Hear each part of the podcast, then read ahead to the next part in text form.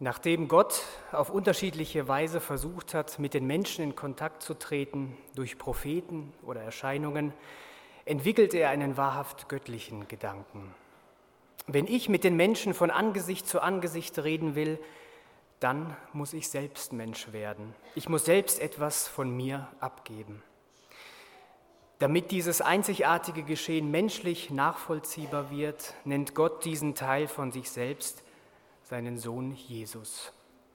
Man kann also sagen, seitdem Gott an Weihnachten in Menschengestalt auf die Welt gekommen ist als kleines irdisches Baby, ist er den Menschen nicht mehr fremd. Wer also ernsthaft wissen möchte, wer Gott ist, braucht sich nur das Leben von Jesus Christus anzuschauen. Gott selbst macht sich uns Menschen begreifbar.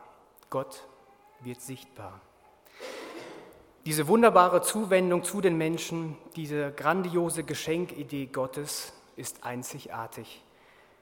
In den meisten Religionen geht es darum, den Weg zu Gott durch gute Taten oder ein bestimmtes Verhalten zu verdienen. Im Christentum ist es andersherum. Da kommt Gott zu den Menschen. Umsonst gibt es das große Geschenk des Himmels an Weihnachten. Gott wurde Mensch. Ein Ausdruck von größter Liebe für dich und mich. Hast du darüber schon einmal nachgedacht?